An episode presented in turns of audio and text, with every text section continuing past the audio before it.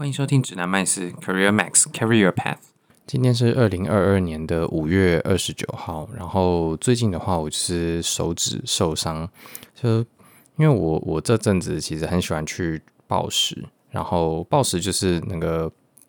室内的攀岩活动。然后因为它的高度比较低，又是在室内，然后所以它呃通常地面上就会铺就是非常厚的。吸收冲击用的软垫，那所以基本上在暴石，就是在这个墙壁上面做攀爬的时候，其实下方呃是不需要像攀岩那样子有保护的绳索。那这个暴是拥抱的抱，然后石头的石就是暴石。那暴石的话，它就是安全性比较，应该说。它没有那么多的保护措施，但是相对的，它也不容易受很严重的伤，例如说啊、呃、骨折或者是什么的，呃，这种重伤的几率其实是非常非常低的。但是你可能很容易会有一些擦伤啊，或者是扭伤啊，或者是之类的受伤。那我最近受伤其实是呃手指的关节，指关节就是开始出现一些。啊、不正常的呃疼痛感，那我甚至可能已经休息了快要两个礼拜。然后一开始可能是左手中指比较痛，那上一次攀爬的时候是右手食指也有一些肿胀感，但是还没有到痛。但是我就想说，哦，有一只手指头可能会有可能有一些痛的状况了，然后另外一只手指头爬一爬有一些肿胀的感觉，那我还是先看个医生，然后休息一下，然后也按照就是这个复健科的指示去做了一些复健，然后也按照他的要求，就是先暂停，就是。这个休闲活动，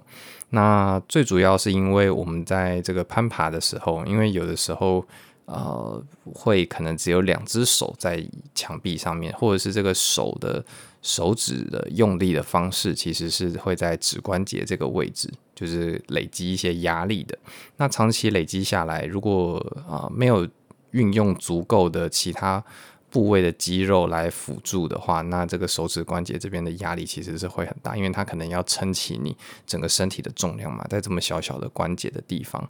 那如果你的背肌是像我，我我就是好像比较少用背肌，然后啊脚的呃用法。就是脚的施力其实也没有做的那么到位的状况，我其实很多时候是靠前臂以及我的手指关节去去支撑的。那医生判断有可能是这样子啊，所以才会造成就是指关节这么呃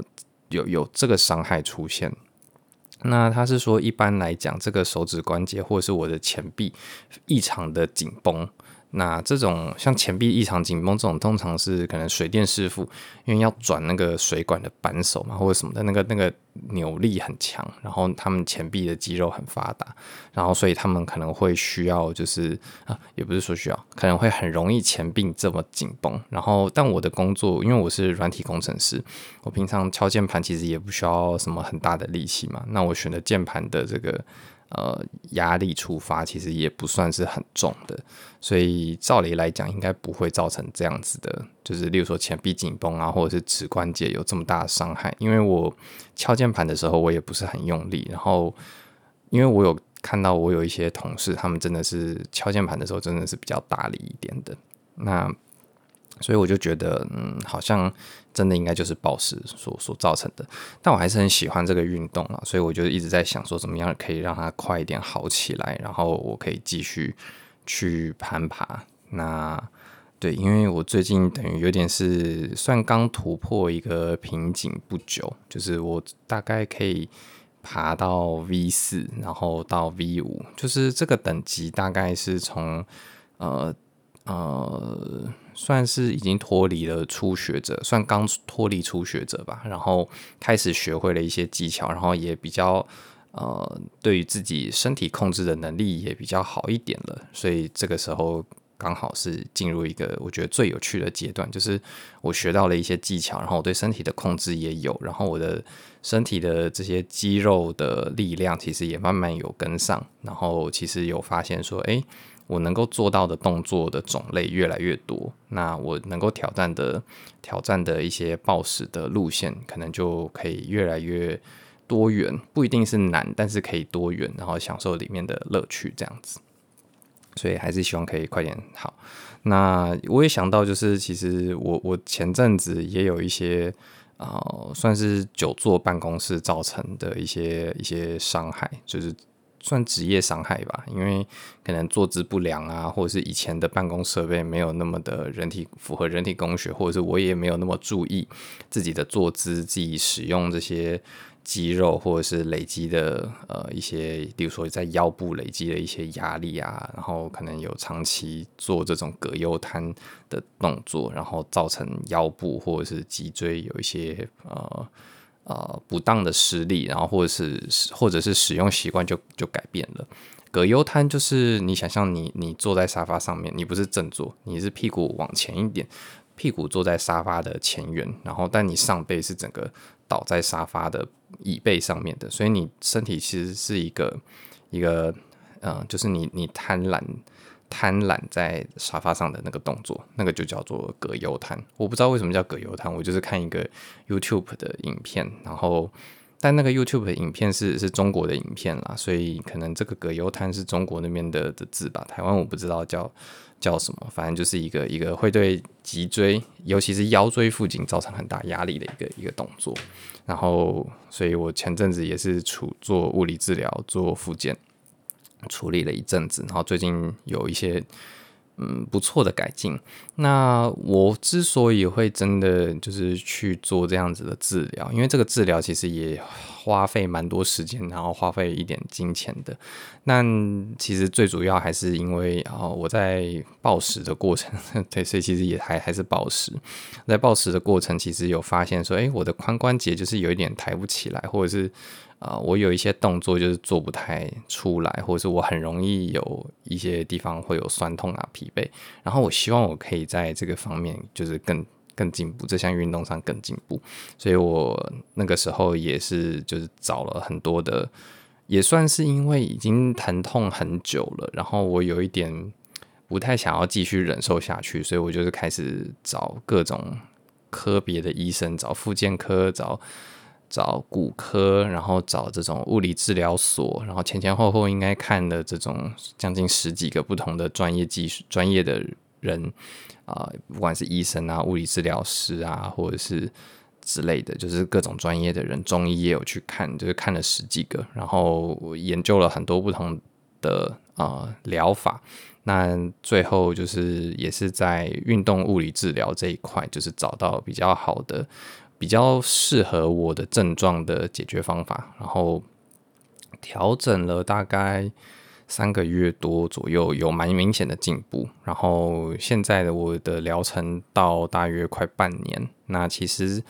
呃，也是几乎把我身上大部分的问题都解决了，就是因为我原本可能主要看的是腰或者是髋关节，但是我其实肩膀啊、脖子啊、背啊这些其实也都是有问题的，所以就是一起看一看，然后现在呃还在继续复健，然后也希望呃暴食的这个对应的受伤可以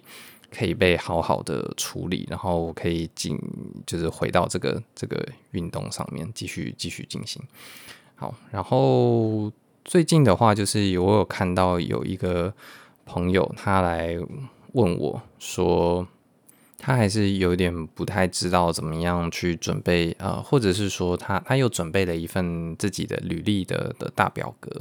那就是用像我前面前面几集讲的，就是用一个 Word 档，然后把自己的经历就是列下来。但是他呃不知道怎么使用这份表格，因为我又有说，就是这个东西呃履历在交出去的时候大概要是一页嘛。那通常大部分的人应该都会是一页左右，比较少可能会到比较少的状况会到两页，因为你真的经历相关的经历太丰富了。然后，或者是你是一些研究人员，你的这些经历，或者是你相关的学术啊、研究的成果啊，这些的其实是需要条列式，然后那个条列的篇幅本身就是比较长的，这种会是算是啊、写那种比较像 C CV 的啊、东西的时候会会出现，就是长度会超过一页，但是履历的话基本上就是会在一页的范围。但他说他写的这个。大表就是这个履历的的的总表格，就是这个主要的档案呢，履历主档，我们就叫它履历主档好了，这样不然这名词一直错字来错字去的，我其实也快快快搞不太懂。就就履历组档，那履历组档就是可能有好几页，三四页，可是我有时候交出去的时候要一页。那其实这个做法也很简单，你就是啊、在履历组档，这个这是一个可能 Word 档，或者是一个一个你是假设是在 Google Drive 上面的 Google Docs 好了，你可以啊、储存另存新档，或者是建立一个副本。就是在 Google Docs 上面是建立副本嘛，那在用 Windows Microsoft 的啊、Office Word，你就是啊、另存新档，或者是你直接在档案系统里面就是复制贴上，然后产生一个一个副本，那你就针对这个副本去进行修改，就开始删减删掉。就是啊、跟你下一份工作没有关系的，所以我我随便举例，就是假设你要申请 A 企业好了，所以你就从这个履历组档复制一份呃副本，然后档名可能就叫做啊、A 企业呃某某某履历，然后再一个底线可能一个一个时间，就是例如说啊二零二二年五月二十九号，就是二零二二零五二九这样子。最后，最后放一个时间，那你就会知道说这一份档案你是在二零二二年的零五二九做做修改的。那呃，你就开始这个针对这个副本进行修改。那你主档的内容就就不用动，你主档就是一直放在那边。你有新的经历的时候，你就继续回去主档那边加，一直加，一直加，一直加。然后你啊、每一次在写履历的时候，你就是。啊、可能从不相关的经历就开始删掉，可能是整个经历。例如说，你在某一个公司，可能时间太短了，所以你几乎都不会放。所以你每一次啊、建立这个副本之后，你第一件事情可能就是先把那个公司相关的经历先先删掉，因为你可能连三个月都不满，啊、你可能还没有过试用期，你就自己离职了。那这个这种经历其实就就可以不用放。那呃，所以。你这样子删一删，然后把一些你做的专案没有相关的东西也可以删掉。例如说啊，你帮忙，假设你是一个一个软体工程师，然后你下一份工作申请的也是软体工程师，但你中间可能有一些经历是。嗯，处理跟福委会相关的东西啊，这种你在某一个公司，你在前一个公司可能当过服委会这种经历，可能不是那么相关，所以你可能就可以考虑说，哎、我篇幅不够的时候，我就优先把这种经历删除掉。那这种删除其实都都是 OK 的。那你删一删之后，你就会。呃，差不多剩下一页嘛，或者是说你会针对删删减之后的内容再进行一些润稿啊、优化啊，或者是做一些调整啊等等的。然后你可能在六月一号的时候完成这份档案，所以你这个档案的档名你就可以把它从二零二二零五二九改成二零二二零六零一。那这样子这个就代表说你这份档案最后一次修改的时候是是在零六零一。那当然就是呃，这个 Word 它本身，或者是说我们在在档案总管这个资料夹里面，其实也可以看到上一次被编辑的时间，这个是肯定的。但是你在档名里面放你最后一次编辑的时间，还是会有一个好处，因为这个可以确保你的档案的名称是具有唯一性的。如果你今天没有加这个时间戳，你就是 A 公司某某某履历。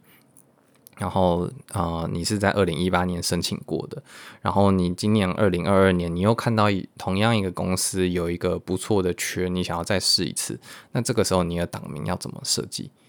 对不对？因为你你之前的这个逻辑就是一个一个公司，然后你的名字再加一个履历，那二零一八年的这一份档案的名字也是长这样子，二零二二年的时候这个档案名字也是长这样子，那你基本上就很难去做做区分。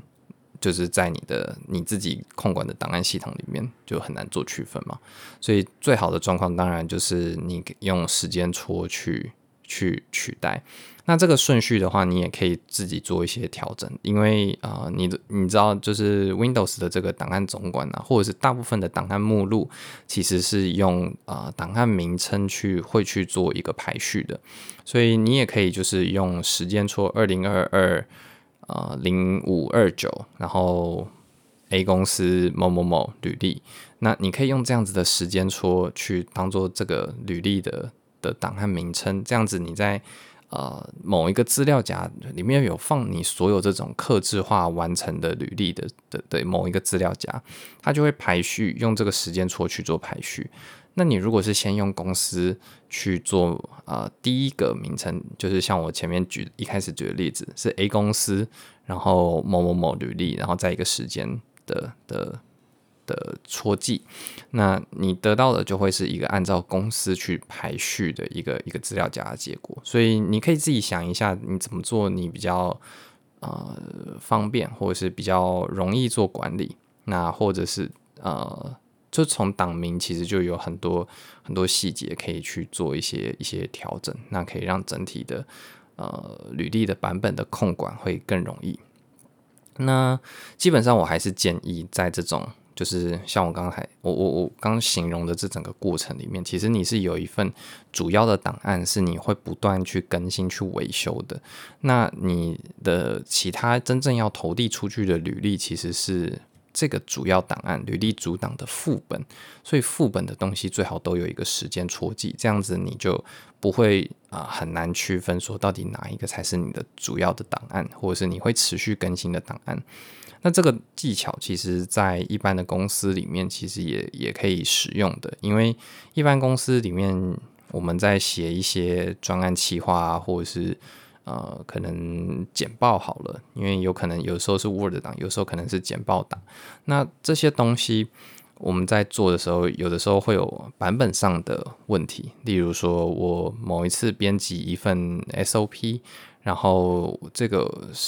编辑的时间是二零二二年的一月三号好了，我写了一份这个 SOP，那我在这个档案名称我就会写二零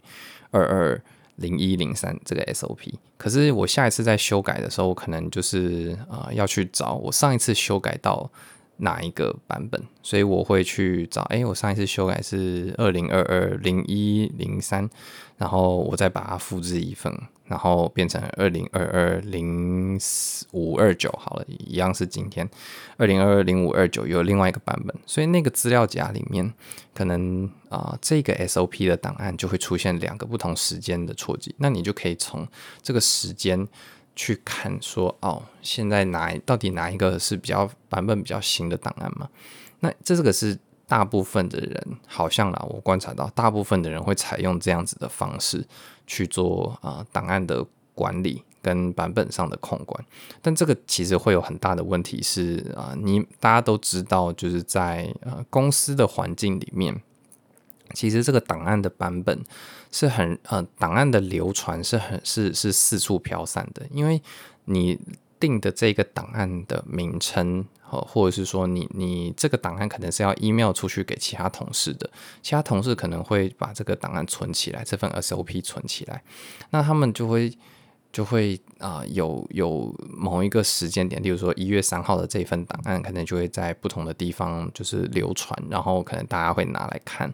那你自己在管理的时候，你可能看到的是别人共享的档案。那你看到的是一月三号的，可是你不知道后面还有一个五月二十九号的，或者是你看到的是一个一月三号的，你觉得好像有一点久了，你也不确定是不是有一个更新的版本在其他地方，所以你你也不知道去哪边找，这就会是一个比较比较大的问题。因为假设今天你是呃别人写的这份 SOP，你是想要去往往后面去做修订。是你想要去把这个版本从一月三号的版本变成五月二十九号，但是你不知道别人已经有更新了一版是三月十号的，那你这个编辑的版本就会出问题嘛？所以比较好的状况呢，是呃，至少在你自己或者是你们团队里面，你们可以去讨论另外一个管理档案的方式，是采用呃像履历这样子。呃，履历主档这种方式去做编辑，它的核心概念并不是说我我每一次做编辑的时候，我都呃就是把我编辑的的呃时间点放在档名里面，因为我们常常就会看到什么二零二二零四零八 version one，然后可能 version two，然后什么 latest 这种一直加在档名上面嘛。其实也也不用，你就是每一次你都呃放。你你自己的档案里面，你就会知道说有一个东西是主要的档案，这个档主要的档案的档名是没有时间戳记的。当你需要分送给其他人，或者是你需要啊、呃，例如说每个月月初你会习惯把这些档案做一次备份，或者是你的 SOP 每半年要去校订一次，就是去去呃阅读一次这个 SOP，然后呃今年是五月二十九号。你阅读过了，然后没有问题，你就可以存一个五月二十九号的副本。那后面如果六月三号以后改到这个档案，然后六月二十号又改了这个档案，然后等等的，你在下一次检视这个档案的时候，它就会跟五月二十九号有一个落差嘛。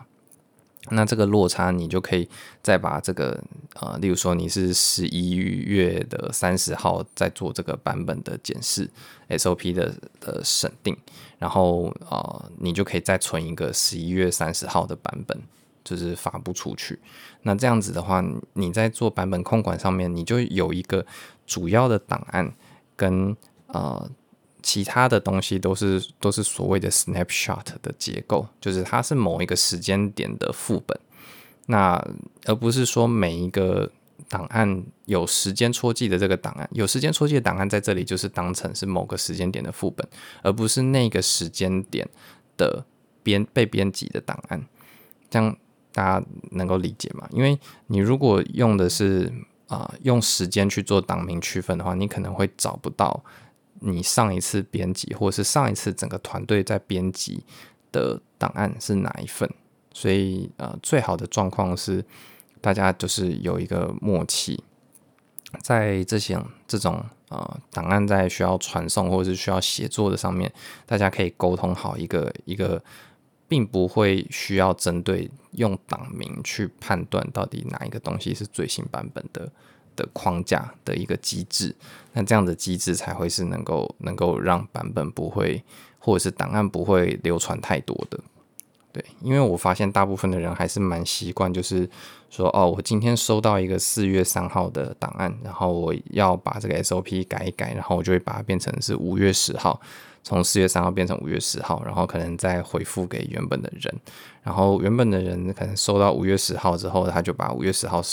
存下来放在自己的资料夹里面，然后如果他哪一天忘记存了，他的资料夹这个这个负责是收档这个呃存档这个 SOP 的人，他忘记存了，或者是他发生一些什么样的状况的时候，他会档案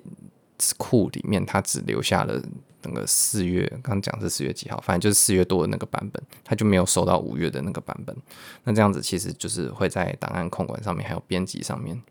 版本的历程上都会蛮不利的。那当然，这个是传统公司就是不允许使用云端硬碟，或者是没有采购这种云端啊档案系统服务的状况底下，呃，不得不采用这样子的。算是变通方法去去处理。那当然，最好的状况就是，如果你们公司是可以使用这种云端档案管理的服务的话，你在写多人协作上面是可以大家同时编辑同一份档案，就是所有人都可以编辑那一份主档。那你真的需要把这个主档就是发布给其他人的时候，你再把它副本储存下来，可能变成 PDF 档，或者是变成什么东西，就是储存下来，再 email 给其他没有办法编辑这份档案的人。那所有有编辑权限的人，其实应该也都有，只要是这种。可以多人协作的档案，基本上都会有所谓的版本历史，所以你可以看到每一个时间点它被编辑的状态，甚至可能是谁编辑的哪一段，这个可能都有记录可以储存下来。不管是 Google Drive 或者是 Microsoft 的 OneDrive 啊，或者是 Dropbox，其实都有这个功能。那当然，这个有这个功能的话，你就不需要用这种档名跟时间戳的结构去管理你自己的档案系统，因为这个。用档案名称加时间戳去处理这种协作档案啊，或者是版本控制啊，其实真的非常容易乱掉。所以我个人是非常不建议在办公室的环境，尤其是这份档案是多人会使用、多人会编辑修订的时候，去使用这样子的结构。那就算你的公司呃呃台湾的大公司，例如说金金融业好了，它不允许使用。呃云端服务，他们应该也是有一些内部的，例如说 SharePoint 啊这种服务，可以去跟你们的 MIS 或者是 IT 讨论一下。那一些台湾的小公司可能。公司的内部规定没有这么严格的，可能可以也可以去讨论看看，说你们是不是啊采购这种云端服务啊、云端硬碟的服务，可能对你们这个公司内部的文件的版本控管会会更有帮助。那今天就先讲到这边，